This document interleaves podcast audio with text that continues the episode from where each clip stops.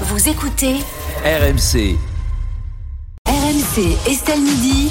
le zapping RMC. Le zapping RMC, on commence avec les GG. Les GG, pardon. Sommes-nous devenus indifférents à la baisse du chômage? En déclin constant depuis de nombreux mois, le taux de chômage en France, il est actuellement de 7,1%, source de préoccupation pour les Français depuis longtemps. Il semblerait qu'aujourd'hui, tout le monde s'en fiche, ce qui ne surprend pas le cheminot des GG, Bruno Poncé. Le chômage baisse un peu, sauf que la précarité, elle augmente. C'est-à-dire que tu as de plus en plus de gens aujourd'hui qui ont des salaires euh, avec leur salaire, et ça peut aller jusqu'à 1400, 1500 euros, qui peinent à vivre avec ça. quoi. Et c'est-à-dire qu'à un moment donné, tu peux raconter que euh, ton chômage baisse, mais si les gens vivent de moins en moins bien avec leur salaire, euh, là, tu, vas, tu es en train de créer une tension, et là, tu es en train de créer à un moment donné des travailleurs pauvres. Et je pense qu'en France, on n'a jamais autant de travailleurs pauvres. Et d'ailleurs, aujourd'hui, tu peux en entendre partout, dans tous les corps de métier. Tu as beaucoup de gens qui disent, mais moi, je vis pas avec mon salaire, et donc comment je fais quoi? Perico, on a un problème avec Ah, le- c'est- le- le- la conception du chômage en France. Là, tout le monde s'en fout? Non, mais la réalité, c'est que c'est pas parce que le chômage baisse que la condition sociale de vie dans le pays s'améliore. Au contraire. Et très souvent, d'ailleurs, la baisse du chômage signifie qu'il y a de plus en plus d'emplois précaires et de salaires faibles. Et finalement, les gens sont aussi malheureux. Pourquoi est-ce qu'on s'en fout Parce que les gens se sentent pas plus heureux. Au contraire, on s'est jamais aussi senti malheureux dans certaines catégories de la population qu'aujourd'hui en France. Il n'y a jamais eu autant de pauvres qui ne devraient pas l'être. Il y a toujours eu des pauvres, mais des pauvres qui ne devraient pas l'être. Si c'était au détriment de gens qui se sont enrichis, ça c'est inadmissible. Alors qu'il y ait en contrepartie du chômage en plus, en moins, ça n'a aucune importance. Oui, Benjamin quand- Muller. Quand on regarde les chiffres, certes, il y a moins de chômeurs, mais il y a par exemple explosion des créations d'auto, de micro-entreprises. C'est quoi quand on regarde dans le détail les micro-entreprises Euh, C'est les livreurs Deliveroo, les livreurs Uber Eats, euh, tous ces métiers de chiens, pardon. Emploi précaire. Euh, c'est une précaire. précarité extrême à l'américaine dont on veut pas. Donc ça c'est un peu un cache-misère sur le chômage. Néanmoins, il faut quand même reconnaître qu'il y a une tendance structurelle à la baisse du chômage si on met ça à part. Et c'est vrai que par exemple François Hollande avait fait tout un casus belli de l'inversion de la courbe pour être à nouveau candidat. On se souvient qu'il n'avait pas réussi à inverser la courbe et à l'époque on parlait de ça tout le temps. Vous vous souvenez que tous les mois tombaient les chiffres du chômage à 18h pile et à 18h01 toutes les radios ouvraient en disant bam ça continue bam Hollande démission bam et là bah, c'est vrai qu'on en, on en parle plus. On pourrait quand même reconnaître qu'il y a une petite tendance au mieux.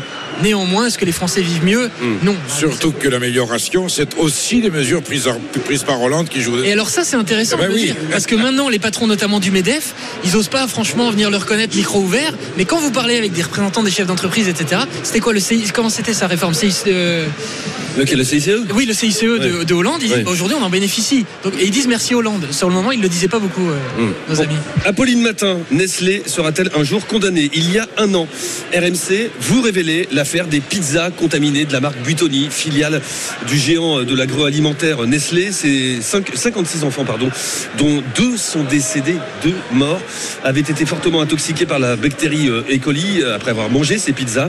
Aujourd'hui, les familles des victimes attendent toujours des réponses et dénoncent la longueur de la procédure. Une perte de sensibilité et de longues cicatrices sur les mollets.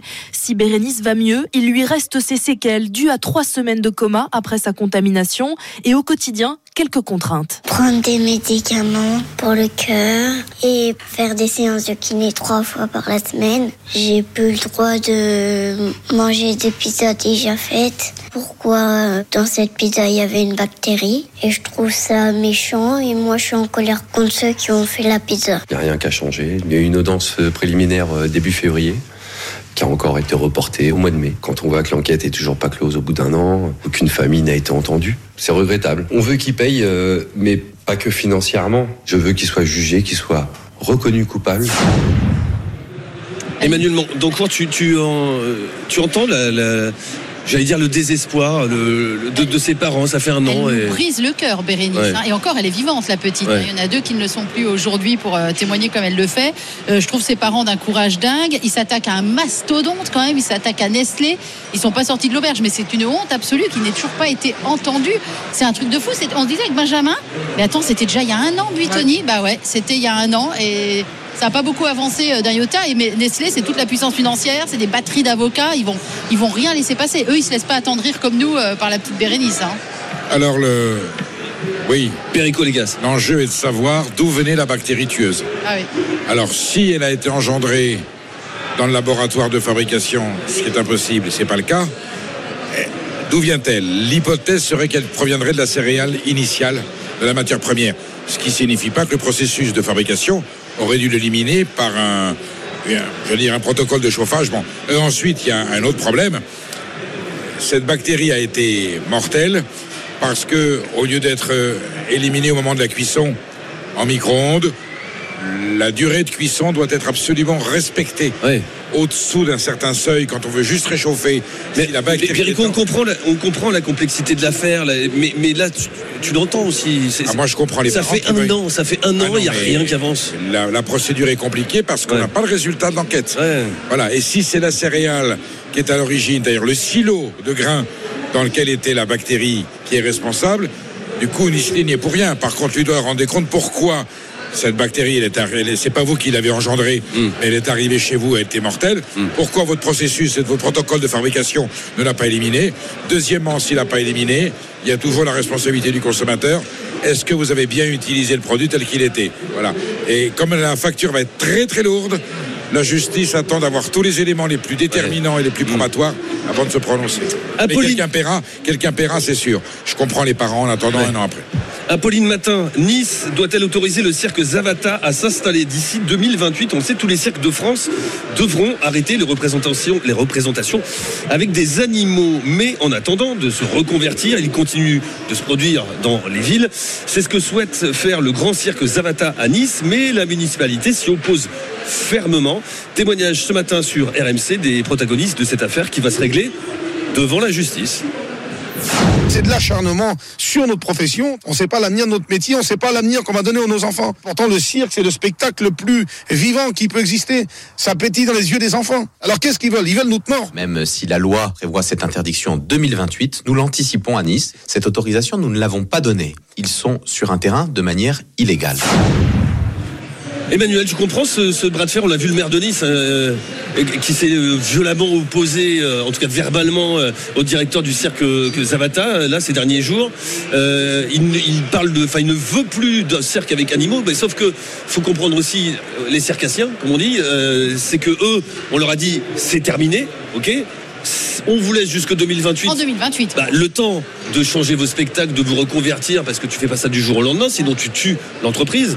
Euh, tu comprends ce, ce bras de fer? Alors on parle de maltraitance animale en réalité. Ouais. C'est- C'est le sujet. on C'est accuse. ce que tu considères comme tel. on a- Non, le sujet est celui, on accuse euh, Oui. les circassiens Oui. de maltraitance animale. Oui. Ils disent mais absolument pas, on aime nos animaux. Moi, je, moi, j'aime pas le cirque, j'y vais pas, je ne sais pas euh, ce qu'il en est. Euh, ce que je, je comprends, c'est que Christian Estrosi anticipe sur euh, 2028, Oui, il veut alors qu'ils ont le droit de. Parce que tu sais, quand, arrives dans un, quand un cirque arrive dans une ville, ça se fait pas comme ça. Le cirque, il se pose pas. Il y a tout un tas de, demandes, d'autorisation pour les animaux. faut que Mm. les animaux soient à l'aise, etc., etc. Ça se fait pas comme ça. Donc il y a déjà eu tout un truc en sous-main.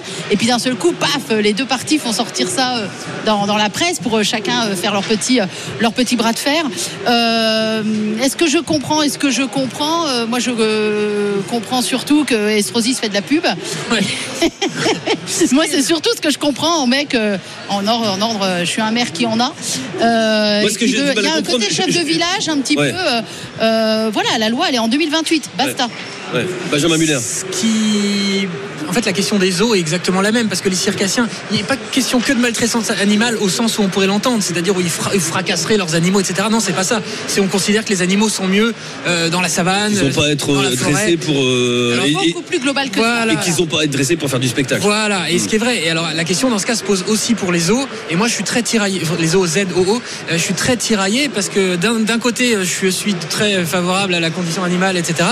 Et d'un autre côté, euh, j'aime bien aussi aller aux zoos et aller au cirque avec mes enfants. Non, mais il y a des Euh, qui sont incroyables. bien Vous avez l'impression d'être en pleine savane. Bien sûr, notamment le zoo de Thoiry, À, à mais- Douai-la-Fontaine, enfin en Vendée, il y a des zoos incroyables où les animaux sont super bien. Alors moi j'ai l'impression que les dernières fois où je suis allé au cirque où il y avait des animaux, il y avait un respect des animaux. Alors après c'est aussi ce qui nous montre, hein, j'en ai bien conscience.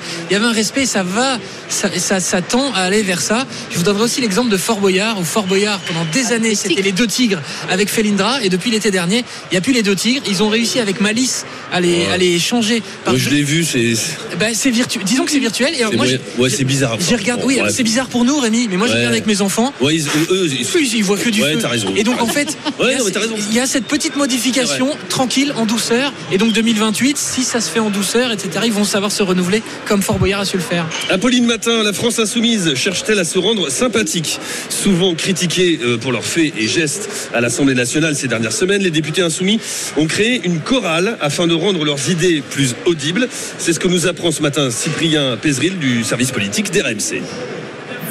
La chorale insoumise, c'est son nom. Et ils avaient euh, déjà poussé la chansonnette il y a quelques jours, souvenez-vous. Même si Macron ne veut pas,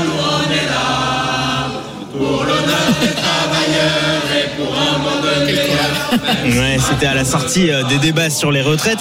Et les insoumis sont donc euh, encore bien décidés à faire entendre leur voix. Ils sont une trentaine de députés LFI, Raquel Garrido, Clémentine Autain, Daniel Obono ou encore Alexis Corbière pour jouer les chefs d'orchestre et mener le chœur à la baguette deux autres députés. Puis il y a des sopranos, des ténors. Et pour l'instant, ils sont encore à la recherche d'une salle de répétition. Perico Légas, tu vas acheter l'album ou pas? Non, mais c'est une communication politique comme une autre.